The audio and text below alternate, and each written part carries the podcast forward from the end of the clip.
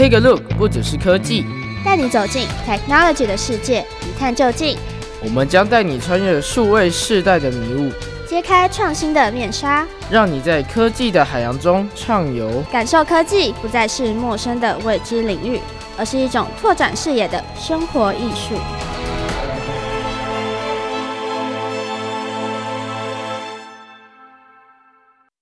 Hello，各位汉声电台的听众朋友，大家好，欢迎来到 ESG 行动家，我是主持人 Simon，这是今年新的节目单元。嗯、呃，我们很高兴呢，跟昌万哥还有甜甜一起主持这个节目哦。好，那我们先请昌万哥跟甜甜跟大家打声招呼。呃，各位听众大家好，我是李昌万。各位听众大家好，我是安永联合会计师事务所的甜甜。哎，我觉得今天呢，很很荣幸，就是有两位主持人呢，跟我们一起来探讨 ESG 的话题哦。那其实今天呢。我们找到一个重量级来宾哦，我们先请甜甜来介绍他好了。哦，好，呃，各位听众大家好，我今天就是有邀请到我们安永联合会计师事务所的曾宇哲。曾会计师，他叫 Roger。嗯，那 Roger 呢，其实是在 ESG 这个领域上呢，长期有钻研的一个专家学者。那本身呢，他其实也是博士，然后去拥有相关的这个学程之外，他其实也在安我们安用会计师事务所呢，负责就是帮客户做跟 ESG 相关的这个规划服务。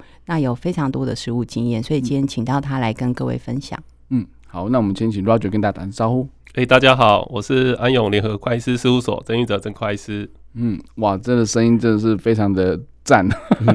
人也长得很帅啦。好，那我想问一下，就是说今天呢，我们要探讨的主题就是有关于 ESG 的部分。其实，嗯、呃，就是那个仿钢的部分啊，那个其实那个，哎，主持人已经有先拟了一些问题哦。也就是说，其实在，在呃，我知道可能听众朋友对 ESG。可能大家都常听到，甚至连广告都听到，说什么诶，欸、省碳的电印表机都有 ESG 的概念等等。到底，但是到底 ESG 到底是什么？然后就企业或对个人家庭来说，还有对国家来说，到底是什么样的意义？我们可不可以请就是 Roger 先跟大家简单的先说明一下呢？好啊，我觉得大家可能蛮常听到企业社会责任、永续或是 ESG 这个名词嘛，哈。嗯。那过往我们比较常听到的，可能是做一些公益、做一些社会回馈，哈，那是可能大家认知的印象。那其实这 ESG 三个名词呢，我们更多想到的是社会的改变怎么样会影响到个人，或是影响到企业。那 ESG 又特别在意是对企业的一些改变或影响。嗯，所以我觉得 ESG 它开始把这些呃我们觉得很抽象的，可能以前过往切身不相关的议题，呃，一旦对企业自己不论是它的生产、销售、采购、营运。产生各方面影响的时候呢，其实我们也必须要做自身的管理哦，因为我们企业总是希望永续发展、永续经营嘛，嗯、所以大概它是一个更深一步的概念呢，把外部的议题跟自身不论是个人相关、企业相关，大家进一步要再做研讨的一件事情了。嗯哼，所以其实就是整个共同地球村的概念嘛，你不能个人或是企业的关系，然后导致于说，诶，整个气候的问题啊，或者说影响到环境的问题。那我觉得，其实，在每一个人。对，在这个生活在这个空间里面的话，像昌文哥之前在海洋行动家的节目单元当中，就讲到很多环保的议题啊，海洋的一些保护的问题。其实这些都在 ESG 的范围之内吗？这些我觉得都算是在 ESG 范围之内哈。我们、嗯。可以从三个层次框架来想。一开始呢，其实 ESG 的议题，它毕竟还是永续性的议题，也就是说，它是对整体环境跟社会有关的一些议题。嗯，所以这个议题本身呢，它一定是相关的，因为没有企业或没有个人，它可以独立生存在整个地球村里面哦。我觉得这是一个很很简单的一个概念。不过，产生互动的方式有很多种哦。我们以前透过是一些社会行为、公益行为产生互动。可是接下来我们可能商业行为或是产品的买卖也会产生互动哦。例如说，我以比较低碳的方式生产的一杯饮料，嗯，那可能用的比较少的塑料，可能用的是一些回收的哦，可还是可以作为食品食用级的一些相关的一些容器或一些相关的材料。那我们就跟呃企业跟民众就产生互动喽。嗯，那这部分呢，它会不会有成本的改变？会不会其实它在呃，这些价格上的一些管理呢，还能够是足够大家负担得起的一个消费哈。我觉得这整体而言，大概就是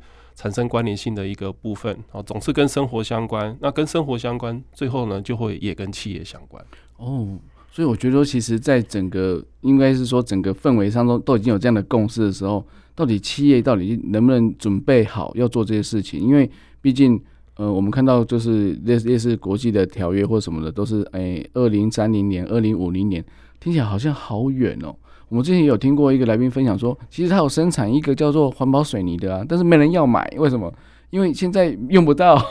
哦，然后就觉得说好可惜哦。为什么？因为他都已经准备好要针对基础建设上都已经有做好这些事情，虽然可能成本高一点，但是至少它没有污染嘛，不会有造成环境上的问题。但是可能很多建商觉得说，二零五零年还很远嘛，我现在很多建商就赶快就先上了，或者说哎能够降低点成本就就就就。急就章的，但是这到底是是不是企业该有的一些态度呢？哦，我们哦，非常谢谢 Simon 就对了，这个就是我所担心的就对了。像去年我们做海洋行动家的一些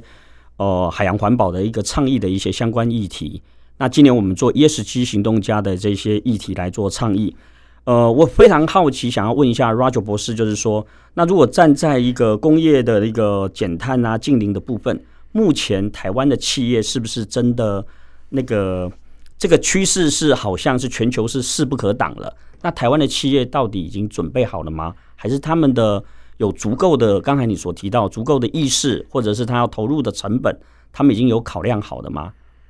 我觉得可能不尽然，不尽然。对，因为呃，我们必须要认识到很简单的两个数字哈，这个是一个叫五百亿吨，另外一个叫零。嗯，其实接下来我们在二零五零年前呢，我们要面对的是五百亿到零的一个旅程。嗯，而且这个旅程呢，您可以想象，任何数字到了五百亿，应该是一个巨大的数字，巨大，非常巨大。巨大要到零的历程呢，它肯定不是一个呃慢慢走啊，一个很悠闲的一个过程。它显然，但是它可以有序哈，但是它有序表示它的改变可能是很快速的哦。比如说我们刚刚提到的，如果是以建筑业的建材。那这个建材它会不会要求呢？是在二零三零年必须要低碳百分之二十，接下来二零五零年到零的话，它就是要低碳百分之百。嗯嗯。所以如果我现在应该要想的，并不是准备好没有，而是说如果我什么都没准备，是不是不对？然后所以我觉得这个大家行动的第一步应该是说，我们先不要担心准备多少的问题，可是我觉得我们先应该讲，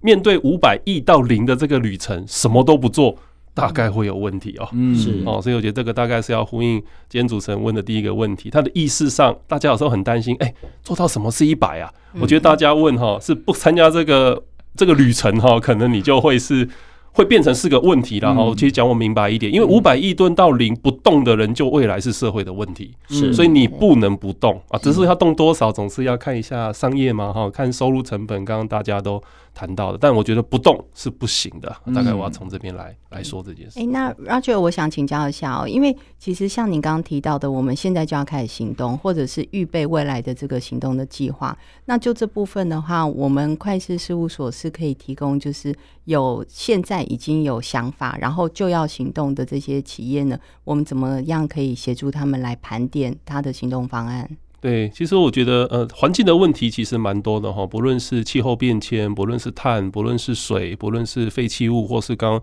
主持人提到，我们再延伸一步，陆地、海洋、大气这一整体的生态系哈。不过从企业来说，毕竟工业生产行为对全世界影响最大的就是碳排放。那假设我们要限制大气中二氧化碳浓度到一定的一个 ppm 底下哈，比如说我们抓四百五可能太宽松，我们要目标四百 ppm 以下，其实我们所剩的时间不多，因为我们几乎已经快把我们的的存量用完。既然它是个存量概念，我觉得想特别跟大家换一个方式，我们用生活一点的方式想，它跟量体重有点关系啦。就是说，我们的重量，假设我们的叫做碳排放的强度，就是我们跟整体气候或是跟整体全球间接的方式。我觉得简单讲，第一个要先量体重，嗯，我们到底有多少的冲击啊？是很大的冲击呢，还是普通的冲击呢？还是其实我们不止没冲击，诶，我是林业相关的资产，我在吸碳哦。对，哦，其实我觉得我们可能要先透过量体重的方式，也就是大家俗称叫碳盘查，嗯，我们可能要要透过碳盘查。量一下自己的体重啊，才知道影响大或小嘛，哈。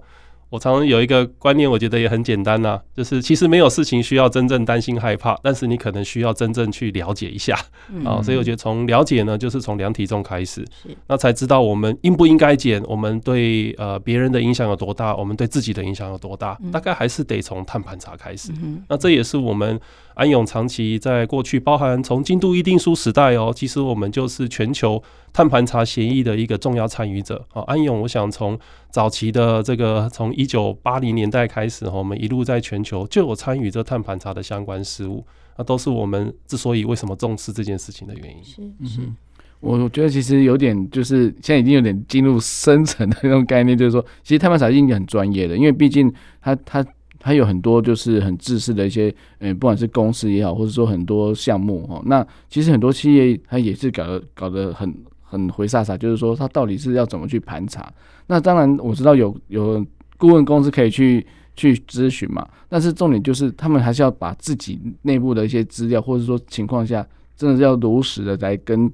顾问来做沟通。包括如果你要什么都不讲，说哎这个嗯不不方便说或什么话，那你等于是说你还是没有办法把你自己的一个一个盘盘查之后的结果来来做最好的一个安排，因为毕竟刚刚其实 Roger 讲到说从五百亿吨到零这件事情，这是每一个人的责任啊。我当然当然其他刚讲的很客气，我记得我记得有看到一个一个法条，就是说如果你没有什么都没做的话，之后就会。有罚则，哦，或者甚至说，甚至说对企业上就有一些诶、比较高高额度的一些诶诶缴税的部分或怎么样，就会很多的支出出来。那其实对老板来说，这是无不必要的支出，对，所以真的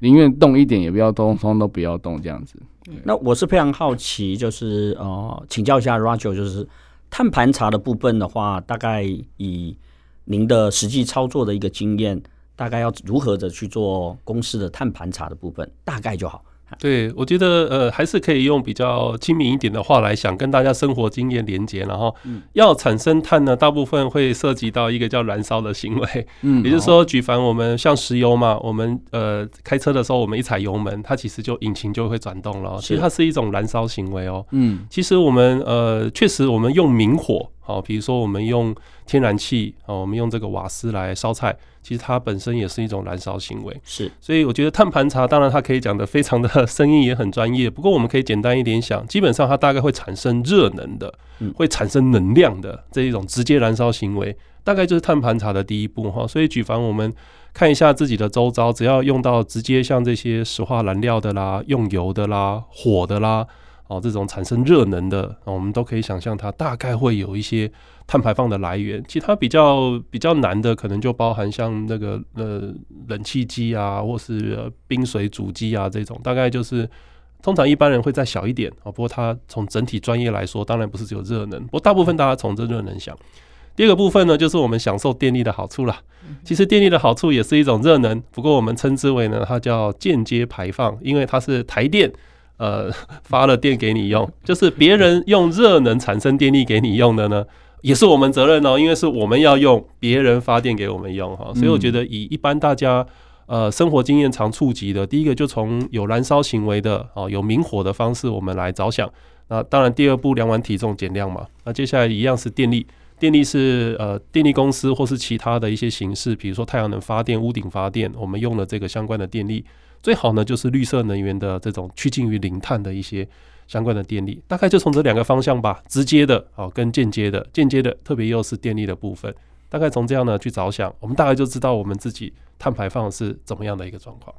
哦，非常感谢 Roger 这样的解释，其实我 一听就呃真的就懂一些些了哈。另外，Roger 我想要提一个问题，就是说，因为台湾做了很多一些呃。呃，进出口的一些相关的一些生意就对了。那欧美的国际的供应链的市场，目前对 ESG 的要求，是不是已经可以用严峻来形容了吗？我觉得一定要切身相关哈。到国际供应链，大概跟商业竞争跟经济活动有关。那我们第一个可能要认知到，到底一吨碳它会被增加多少成本这件事，其实我觉得大家先认识哈。如果以一吨碳，大概我们今天的这个。呃，录音的一个地方哈，它约莫就是一间会议室大小，大概就是一吨二氧化碳。它值多少钱呢？其实大概就是欧盟，它是七十块欧元，七十块欧元。美国的话呢，它是五十五块美金。嗯，那以全球的这个五百亿呢，接下来它每一吨碳的碳排呢，其实就会被刻成这个金额。再加上它主要是来自于经济活动嘛，嗯，台湾是一个经济活动的主要参与者，所以即便呢，我们虽然不到百分之十啦，哦，但是我们绝对是百分之一以上的，嗯，那表示呢，我们框起来了这呃非常多的温室气体排放，就是未来厂商你只要每一吨出口带着这个碳，它就是等着被欧盟或被美国要课征税的地方。所以为什么国际供应链或进口厂商他们这么着急啊？因为那我为什么不减碳？为什么要付这个税费嘛？都是钱嘛，很简单的道理。大家是不是我们就直接减碳就好？赶快换设备嘛。是啊，我们赶快节能嘛。哦，这其实比较划算。嗯嗯，对对，因为毕竟这个税的支出的确是是多的嘛，而且其实你也也很难说直接把这个金额直接转嫁到消费者身上。那那这样整个物价又又又波动起来了。对，那其实这应该是企业自己的责任啊。对。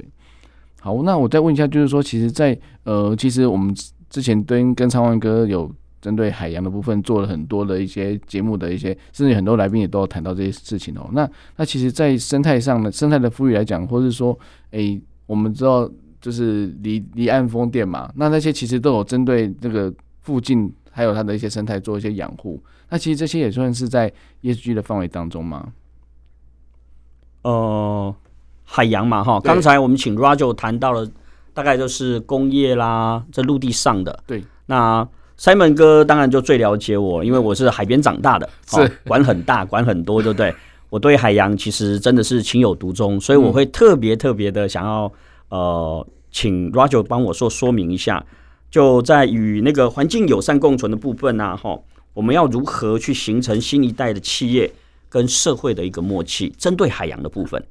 其实我我非常呃注意到一个数字哈，其实我们的资源如果没有真的做全回收或再利用，它终究会以某种形式留存在我们的生态系里面。是，那特别是海洋塑胶为例的问题，绝对是我们必须要特别。留意的哈，因为刚刚说的这个五百亿吨以上的这个温室气体排放，很多是用在塑胶的生产。是这些塑胶的生产，如果它过往不是可以被百分之百回收，即便它可降解，它也需要适当的环境。好，并不是你压在土里，它好像天然就会降解了。其实一切都没有这么简单。我还特别留意一个数字呢，包含就是这些工业生产行为呢，过往它是无价的。也就是它没有被追踪，所以好像我们就没有责任。嗯，所以我觉得第一个，我们企业必须要认知到，我们跟环境中间的关系不是没有统计资讯，它就没有产生影响。所以我觉得这个部分倒是我们必须要重新见解，就是说，其实我们大家彼此是共存的，可是这个共存之间的关系，过往呢可能只有财务报表，所以这个关系并没有被表达。所以我觉得 ESG 呢，其实很重要，就第一个，我们必须建构包含海洋、包含陆地。包含气候这三者之间跟企业中间的关联性的重建啊，以至于同时才能做管理嘛，哈，所以我觉得大概这个是第一步，怎么样透过这些 ESG 资讯的连接呢，把我们的排放、我们的冲击，用一些合宜的方法去把它重新连接起来。所以我觉得，与其用工业的角度，我们以往都是废弃物的概念，我们用排放的概念，哈，但我觉得其实是不是可以重新用陆地、海洋、大气这三者之间的关系？我们再把看似很生硬的这些工业指标呢，我们再做得更亲民一点，沟通性更高一点，是不是就分领域哈？我们所谓的环境领域、陆地领域、海洋领域、大气领域呢，我们把它重新做一个表达。简单说啊，就是到底这三个哪个地方我的影响比较大，我能帮忙的比较可能性比较多，我觉得可能要用更亲民的方式来重建这个沟通的关系了。Roger 刚才有特别提到海洋的塑胶微粒。嗯，呃，其实我们在就呃鲸鱼跟海豚、海龟的实际的经验里面，其实真的就像 Roger 所讲的，很多的塑胶制品其实都呃，或许我们人类看不到，可是它已经都在落入在大海里面。那这些海洋的生物也都呃呃非常受到严重的一个伤害，对不对？甚至他们的生命就因为这样而被剥夺了。另外的话，我最近有看到一个文献的一个报道，他是说我们大概。平均我们陆地上的人，哈，陆地上的人，我讲的是陆地上的人，一年呃大概吃了一张信用卡的一个塑胶的一个量。所以 Simon，你去年应该也吃了一张，那我也吃了一张信用卡的那个塑胶的量。Roger 有吃到吗？呃，我也很喜欢吃海鲜，好，肯定也有，肯定也也有。所以这个呃，像刚 Roger 所提到的嘛，或许我们会认为好像不关我们的事，实际上它都被潜藏在。呃，我们的身体里面就对了，哈，是。那另外的话，我想要请教一下 Roger，是说，哎，如果在个人或者是企业，他应该如何来面对这个生态的平衡？那是否能够需要认识地球的一个边界？地球边界的部分，你可不可以帮我说明一下？对，其实我我觉得我们要认识到一个很重要、基本的一些呃学科的观念哈，就是我们所谈的永续发展，其实终究不是为了地球永续，是，其实我们还是为了人类人类永续。对，这个其实这个观念非常重要。可是呢，我们人类要永续，表示我们不是我们想不想永续，而是我们客观上需要哪些条件，我们才能永续哈。所以我觉得我们呃思考这个所谓 ESG 跟永续议题的时候。表示地球它是有个极限，我们也我们也得想象地球是一个生命体啦。嗯，那至于哪一些方面，如果它突破了它所谓的边界哦，或是所谓它的极限的时候，我们会受到很大的影响。所以第一个大概就是气候变迁，再来就是生态的多样性哈，因为我们可能取用的一些食物或食材，刚刚大家都吃了一点点信用卡了，那表示说我们其实跟这些环境的客观环境是脱离不了关系的。再来是我们如何使用我们的土地。如果我们农业耕作一直强调效率，却用很大的这些呃，不论是呃氮肥或是相关我们的一些化学的一些农药，农药，那是不是我们改变土壤间的关系呢？在人口如果还要增长的前提下，其实我们可能没办法有效的、更高效的生产作物，它是有极限的。那这些包含水资源的一些改变啊、取用啊、降雨模式，以后地球可能还是会下雨，而且会下更多雨。但是它可能会下在没有水库的地方哦，我想这些呃整体的部分呢，都是我们要理解的。所以这个整体的边界的变化呢，其实还是有做的不错啦。我想我们对臭氧层的一些抑制哦，甚至一些修补，其实算是很有成效的地方。但是对于这些化学啦、化工啦、气候变迁啊、生态多样性的部分，大概我觉得已经超过地球限度了，相当的程度。那我觉得这个大家可能必须把它视为一个紧急的状态，然后要赶快采取一些行动。嗯，的确哦，因为我记得在在报道上，很多就是媒体都会用很多图来来做一个来呈呈现。以前的地球可能是又绿又又蓝又很漂亮，但是未来可能如果我们不重视这件事情的话，它就变成暗淡的颜色，甚至是灰色，甚至还有一些火，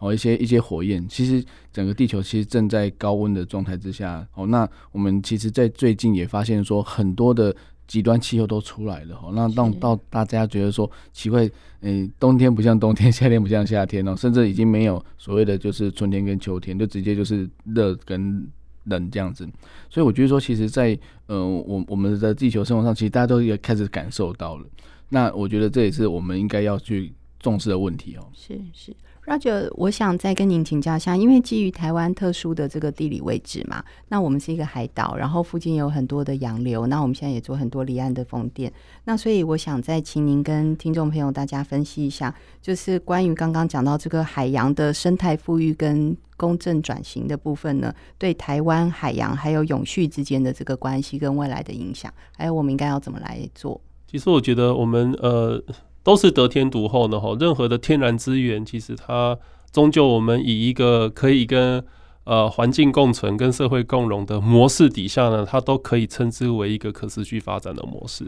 所以，怎么样能够更减少对于化石燃料的依赖哈？因为其实大气中是本来就有二氧化碳，我们谈的问题呢是额外不可负担、超越边界极限的二氧化碳排放，也就是人类工业活动的。呃，就是过度的介入到这个生态系的一些改变哈，所以我觉得像包含陆地上的太阳能，当然可能它有土地利用的问题，所以台湾毕竟是个海岛的国家哈，怎么样以一个呃能够兼顾环境冲击底下呢？其实往海洋的资源发展，我认为是必须的，因为我们还是得靠一些比较自然的解方来解决这相关的问题哈，所以像这个离岸风力发电，我觉得算是台湾得天独厚的条件了。我们在全世界排名前一百的风场，很多就是在台湾的一个周遭，所以怎么样将这样的一个呃比较贴近自然，我们称之为清洁能源，或是称之为绿色能源的方式，呃，能够引入到我们的生活，提加提高大家的一个接受度，当然也要兼顾可负担性哦。我觉得这个是一个非常重要的一个解决的解方，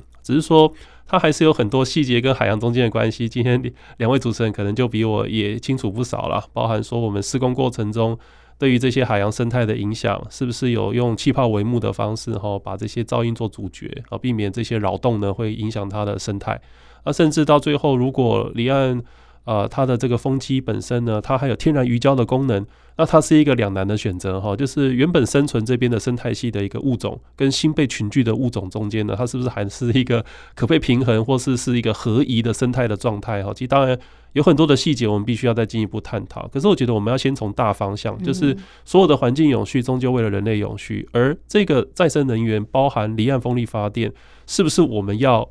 考虑的方案，如果是，那后面只有说从环境保护的技术，从控制的技术上面，我们怎么样把它控制在一个能够和谐生存的一个环境？可是我觉得大方向，大概我们可能对得对这样的一个清洁技术，呃，保持一个持续去持续去使用哦，但是必须要呃审慎的控制一些相关环境冲击的一个想法了。嗯哼，呃，我这边补充一下，Roger，因为离岸风电的部分，我自己本身是。也从事了投入离岸风电的一些工程的一些工作。另外，我是台湾鲸豚观察员协会的理事长。那我手边有超过一百位的鲸豚观察员。老九刚才特提到非常好，就是绿色能源的使用，其实有时候，呃，到底台湾能不能用，该不该用，好像我们说坦白的，我个人认为了哈，好像我们势必一定要用。而且台湾的风场，尤其在我们台湾的西部那个风场的那个风力的效能，其实是在全世界都排在非常优秀的一个风场效能里面。去年的呃，透过经济部的一个发电量的一个统计，我们啊、呃、台湾的风机现在目前已经装到了两百多只，快三百只，将近三百只左右。它的发电量其实已经呃在去年已经都取代了我们的核三厂的一个发电量了。所以基本上这个发电量是绝对是可行的，可是，在风机的施作的过程当中，呃，气泡帷幕也好，鲸豚啊，或呃，对相关海底生物的一个扰动的部分，其实都有相关的专业，就像鲸豚观察员有介护船，有 PAMO 水下监测的一些相关系统。这个部分，呃，因为我有实际参与这个工程里面，所以我知道说，台湾在这个项目上面，其实真的还不输欧美。甚至现在，呃，日本也好，韩国或越南有一些新兴的国家，他们想要投入呃离岸风电的一个建置的部分，已经都派专家学者来台湾做学习的动作。所以这个部分我补充一下，Roger 刚才所叙述的，呃，ESG 或永续的部分，在台湾的离岸风电上面，我觉得这个应该要给台湾政府一点点掌声，都还做得还相当不错，就对了。嗯，有，因为这是上次我们这个海洋行动家上面又找到来宾来特别谈到这一块哦。其实连我都知道，其实刚刚其实超文哥讲的没有错。其实，在离岸风电，因为你们台湾四面环海嘛，那其实风机的应用其实都有评估过。那只是说，在其实刚刚 Roger 有提到一个，就是像说珊瑚哦，我们要怎么样去移植啊，或者说怎么样去做保护。那有些也有些有些企业也会去做一些就是珊瑚富裕的动作啦，然后有些是做一些，其实其实大家都有这些共识，那也也很容易就是找到一些志工哈，然后然后来协助这些事情，因为大家觉得说，诶，看到珊瑚很漂亮啊，但是如果它因为因为因为温度的上升哦，海水温度上升，或导致于说珊瑚死掉了或怎么样白化了，其实大家都觉得很可惜。那那其实就像说最近不是有些海龟的事保护的事情，其实大家。都已经有这个共识，就是海龟就是要保护它，不要去碰它或怎么样的。那甚至这些酸民网友都会讲说，奇怪，怎么那种白目，现在还有人去碰它或干嘛的？其实，所以其实大家就有这个共识。那那我觉得说，其实，在整个环境上的保护上，其实我觉得台湾是应该是这个意识上算是比较前面的。那只不过说，可能大家都有这个意识之后，那这到底要怎么做呢？诶、我记得就是刚刚这个甜甜是不是讲到说有些。那个保险业啊，它有用一些就是个人可以去行动出来的，哎，可以稍微说明一下吗？啊，对啊，因为像我觉得很多企业，比方说在台湾的企业里面，像我知道像国泰金控，他们其实很重视这件事情。嗯，对。然后像 Delta 就是台达电，然后还有一些其他的像玉山金控，其实都做的不错。嗯，那这些企业呢，就是就自己的这些产品或服务里面，就会呃引领跟提出了很多跟。民众切身相关的这些简单的行动，比方说像我个人最近就买了一张这个国泰人寿的保单，嗯，然后呢，结果买的时候呢，哎，我的这个业务员就提醒我说，哎，甜甜，你要不要去下载我们的这个 APP？因为我们现在有一个万一保单的一个服务，嗯，那意思就是说呢，只要我每天走一万步，然后持续这样下去的话，我的保费就可以减免，好像三个 percent 还是多少？嗯，所以我觉得，嗯，很多台湾这些好的企业呢，它是用等于说，呃，是。用自己的这个产品跟服务，让我们一般人都可以来很简单跟轻松的实践这个 ESG 跟永续，对这个环境提出一点点贡献，而且他们还很大方的给我们奖励，我觉得这样子非常值得称许的一个行为。嗯哼，我觉得这是一个非常很很很主动的一个行为，就是说企业愿意让利，好让你让让民众来共同参与，那其实是提升整个国民的意识。我觉得 Roger，你觉得这种状况下在国外有吗？有这种状况吗？还是说，诶奖励的更多，其实我们还不足这样子？其实我觉得奖励分两个哈，一个是对民间自愿性行为，政府用掌声的方式去鼓励哈。其实我更多的时候也有看到，在五百亿到零，还是回到这两个数字哈。其实政府它定的是一个强制法规，嗯，所以它可能同时有萝卜跟棍子在后面跑。是是是是。所以我觉得奖励方式呢，其实大概还分为管制措施跟自愿性民间的这些呃鼓励的一些规范了。嗯嗯。我刚刚在这两个部分，我都可以举些例子哈。但是像元大，我们安永也有实际协助的例子。哦，我们帮他发行叫做碳中和信用卡。嗯，那碳中和信用卡，我觉得大家还是要，我还是细节要讲一个观念，它不是什么都不做就可以宣告碳中和。其实合格的碳中和标准呢，你一定要有个叫减量期间。哦，如果你在这期间是毫无减量，你可能是没有办法宣称它是碳中和。我觉得很重要哈，因为减碳这件事，它是一个叫做自主预期贡献的概念，然后你得自己还是要得有贡献啊，才能说是碳中和的标准是一例。那从另外一方面呢，其实我们刚才看到金融业，那其实它包含它是提升保护的健康，其实表示说它不是从它自身的观点着想，提升保护的健康给予保费的回馈，它就成为一个刚刚说的环境共存、社会共荣的一个生存模式。其实它形象好，其实它业绩也会好，所以我觉得这个部分大家。呃，我们称之为从永续再想回来自己的商业活动，中间其实肯定还有可以互利共生的关联性。我觉得大家要发挥一点创意了。是，对，大概是这样。那 Roger，我非常好奇是说，因为依你在 ESG 的一个企业的推广过程当中，你的经验算是国内数一数二的。那我想要请教是说，如果假设我的企业、我的公司没有大到那么的大，有没有什么好的建议可以让我来呃也呃。让我的企业能够也进入 ESG 的部分，我觉得蛮直接的哈。其实企业大概就是几个方面要要永续。第一个是你的产品可能得要永续哈，表示你的客户要持续对你的产品买单。所以对一个呃，我觉得能力较有限的，特别是以中小企业来说，我们的产品还卖得动，一定是有人愿意买，这件事很重要。所以刚刚说永续，它为什么是一个要被重新认识的话题？因为我换个方式讲，以后呢，没有人会问您认到底够不够认真，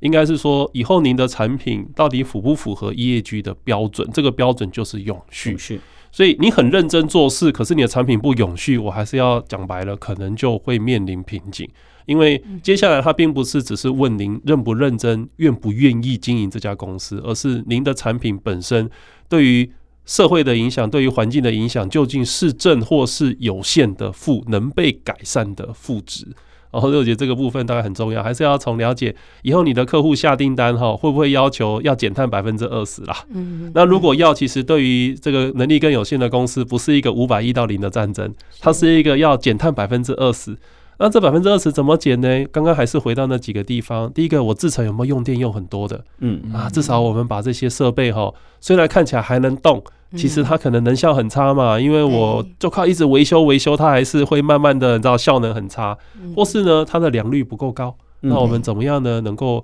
呃，透过一些自动化的一些制程哈，透过一些 AIoT 的相关的这个呃智慧的一些制造的技术，我们把良率提升。它其实也是减费，它其实也是减碳，好，所以我们都可以从这些最根本的地方着手。我们透过盘查找热点，然后最后呢，把无效率的地方呢再做一些改善，有可能就可以。面对海啸第一波，因为海啸第我们终究减到零，可是那是后天，叫做二零五零哈。但是明天我们可能只要减百分之二十哈，所以挡掉海啸第一波的东西是你不能什么都不做就以为可以进步百分之二十，不可能。可是从哪边做呢？我觉得还是要从有生产提升效益的企业也要对自己的利润负责嘛，所以能够提升生产效益的，符合客户特定产品规格可以买单的这些重要的一些关键材料的更换。我们先从这些部分来着手。那第一个，你才能在终究要做到近零底下，还是能够让你客户持续对你下单。我觉得这很重要，叫做有序转型，而不是全面无序的，呃，不知道在转什么型哈。那你会把自己就转掉了。转掉了。我觉得，我觉得这也不行。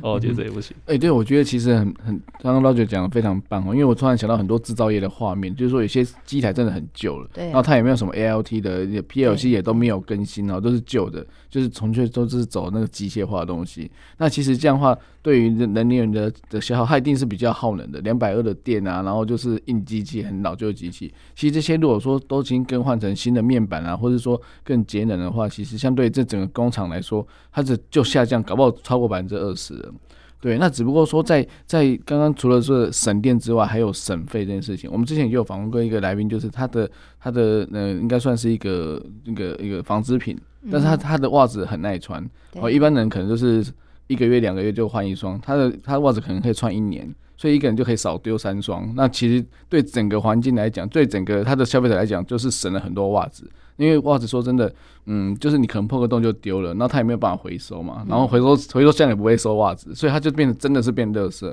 所以如果说除了它的诶、欸，就是它的塑料去抽丝出来的，它如果可以够环保之外，就是它如果可以节省一些一些丢弃的话，其实也是一个对于 ESG 来讲也是一个贡献嘛。对。另外，我这边想要请教一下 Roger，是说，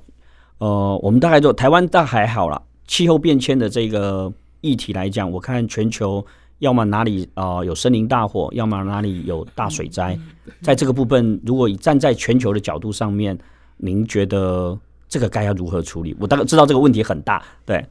我觉得台湾我们不能低估哈，特别是呃，还是以台风为例好了哈、嗯。是，其实呃，气候变迁有一些议题，从科学角度可能跟大家想的不一样哦。台风其实在未来不会变多，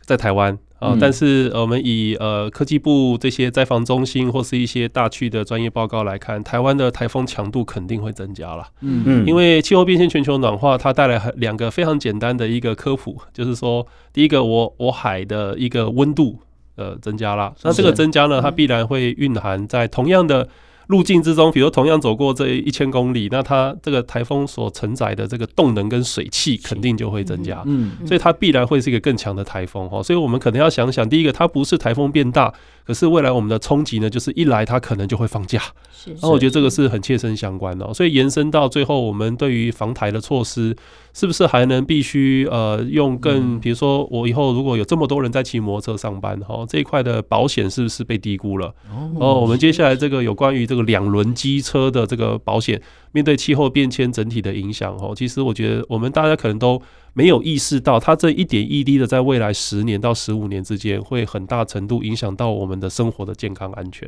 嗯，所以这些金融服务啊、工业服务啊，跟台湾中间的关联性哈，觉得可能还是要从。认识科学基础知识开始哈，因为很多人可能不知道台风会变少，他以为气候变迁嘛，一定会台风变很多，不是，它其实台风会变少，可是一来雨会下很大，嗯具体的影响就是我如果刚刚说，我们的瞬时二十四小时累积降雨的毫米的强度，我们现在就有超大豪雨，未来会更频繁发生这种超大豪雨。所以这些淹水线的上升哦，可能对大家生存生态也有影响哦。以前我可能想说啊，门口淹五公分还好吗？还好，对。那现在未来如果它的一些河堤的防盗本身它不够。去阻拦这样的一个水溢过这个河堤的时候，你的淹水线那可能要往上加六十到一百公分，然后这些都是有科学评估报告可以验你的，这个都跟我们生活息息相关。哎，没有错，就像很多捷运的路口，那门口不是都有一个水闸门嘛？对，那可能是不是要加高？但是我突然想到，就是说，哎，之前有有很多几个台风哈，就是已经超乎我们的承受范围，就是说风风的那个力度，像一般来讲，我们有些建筑物它的。它的防风抗风指数可能是十四级，我觉得以前就觉得够用了，或者说建筑物的耐耐受地震的那个强度都是六级都强，但是现在已经超过七级，像电机在在的地震在全球都已经偶发都慢慢出来了。那台风的强度超过十四级，最大阵风超过十六级，现在都有。所以其实在，在在很多的一个不管是建筑物，或者是说一些呃，像说一些专属的机构，他们像呃，我相信在海边的那个就是港口的那个。那个那个叫做什么观测的那个观测观测站，对它的它它有抗风的指数，因为它毕竟一定要在那边承受在那边，而且要有人值班。但是如果说当然当台风来说，它其实没有什么保保防护啊，就算它加了防护板，但是防护板可能也是只能承受十四级，因为那时候我看到那个那个应该是说以前的那个承数，它只能只要做到十四级就够了，所以常常就会做到十四级，也都验收过了。但是如果最最大阵风来到十六级的时候，板就是吹掉，玻璃都被吹破，里面的人就受到很大的危险。所以其实这些都要慢慢的去抽丝剥茧，去去评估，去去做一些改变，因为毕竟这也是人的一个人身安全的问题。呃，我刚听完 Roger 的一个说明以后，其实我心里有怕了一下。好，气候变迁好像真的离我们其实真的还不远，我们都以为很离得还蛮远的，可是事实上好像真的越来越接近了。就像刚刚 Roger 所讲的，台风不会少。或台风也不会多多少，可是台风一来，它那个激烈的强度是我们无法所想象的，就对了。嗯、所以在呃，我刚才听完 Roger 的说法以后，其实我有点怕到了。那我会想说，哎、欸，那如果针对这样的情况，呃，ESG 的部分或全球永续的部分，我的心态要如何做一个调整或者因应就对了。我我觉得第一个要认知到，就是说，呃，因为毕竟我们生存在是一个共存的生态系里面，其实每一个人一点小小的改变，我觉得都会是很大的变化哈。刚刚谈的很工业，也谈很难谈的海洋，可是其实我们不如就从自己的食衣住行开始去着想，嗯，哦，比如说食的部分，如果大家能力所及，也不排斥，我们一个礼拜，假设你就是一到五六日，你可能想享受一下，但是一到五，如果你有一天开始吃素。嗯、那其实我们从呃肉食改成蔬食，其实它减碳效果是巨大的。嗯，哦，这些蔬菜类呢，因为它生养过程中，我们就从土壤种出来，可能透过很简单的运输，市场买到，我们做简单的烹煮，我们就把它做食用。其实它的这个呃碳的一个路径跟养成哈，包含对于农业的哈或是畜牧业的甲烷的排放，都有很大程度的降减。我们并没有要消灭任何东西，可是我们也许改变一点食的一些形态，能力所及，也不排斥。我们是不是从吃素开始？哦，是。那从一的话，刚刚可能主持人或各位大家都提到，包含我们能用的尽量用吧，对，对不对？再利用。我们小时候都很惜福的哦。其实我觉得这是台湾很宝贵的一个资产。嗯、我们如何持续能够呃不排斥的哦，在快时尚的领域底下呢，我们是不是还能保留一点惜福哦这个概念呢？我们把它做循环再利用。嗯、那从住的部分呢，我觉得就是还是真的是小动作，随手关灯。哦，随手关电。我们知道越来越潮湿嘛，刚刚说水汽越来越多，我们可能开了除湿机，我们可能开了电灯，我们现在用好多的手机，开了好多的电器，我们还是睡前关一下吧。嗯。啊，最后呢，我觉得在行的部分哈，还是呃，像我觉得台北市也是一个很好的案例哈，我们鼓励更多的脚踏车，啊，或是说您不开车的时候，我们就大通交通工具，大通交通工具还可以选，我们是不是可以选捷运？就我觉得这一整体呢，大家就从食衣住行开始去改变。那其实回来，会计师还是谈消费啦，哦，就是怎么用大家的一块钱，会 make a lot of changes 哦，他会做很大的改变。我觉得还是跟大家共同去着想哈，不要觉得这是别人的事，因为您怎么用您的一块钱，它合起来会成就一个很大的事，特别是对台湾有帮助的事。我们就从十一住行开始来着想吧。工业上，我觉得另外一个小小的观察，很多人觉得碳中和太难哈。我最近有看到一些企业在谈叫塑胶中和，也就是说，我使用的，比如说我就是来一个包材，我把塑胶把它就拆了，可是那个拆了以往叫做丢掉，可能它背后最后是焚烧。那所谓塑胶中和是说我拆了之后能不能就完全回收，甚至我还鼓励别人回收更多。哦，我在既有的材料使用后，它还有一些些余的这些塑胶呢，我不要理所当然的就一起把它当废弃物清运，所以就表示我拆的跟用的比我呃这个把丢弃的能够回收的让我比丢弃的多大于等于的概念哈，叫塑胶综合。所以我呼应海洋的议题呢，有时候气候变迁跟海洋可能它当然一定有关系，但它可能关系如果大家还觉得更间接哈，我们不如可以倡议塑胶综合哦，也许对于这个部分呢，它既减碳。啊，他要做环保，环保又跟海洋又连接，连接。哎，我觉得这个部分我们可以考虑来这个方向，作为台湾下一个推动的一个一个议题了。是，嗯，我觉得现在就是 Roger 这样讲，我觉得真的，嗯，马上就可以落地实现。哦，这样说，哎，用那个杯子嘛，就是就是就是可以拿杯子去去买咖啡，而且还有折价。然后呢，甚至你自己忘忘记带环保杯的话，好像也可以用借的，哈，也有可以用借的。然后也很多，哎，我觉得。便利商店也有很多在做这样的事情哦，所以所以其实不是说很难，其实都可以做得到，只是看你愿不愿意做。好，好，那今天谢谢就是 Roger，还有就是诶，昌文哥还有甜甜来到这边跟大家谈简单的 ESG 的概念，不用很深哦，真的，曾博士已经很客气了哦，不要让大家都睡着。但是我觉得这个让大家就是说，诶，有个概念，然后大家知道说，其实已经开始要动了，而不是，诶，那是别人家的事情，那是企业的事情，那是国际的事情哦，跟我们台湾没关系，其实都有关系的。好，那我们节目就到这边，我们下次再见喽，拜拜，拜拜，拜拜。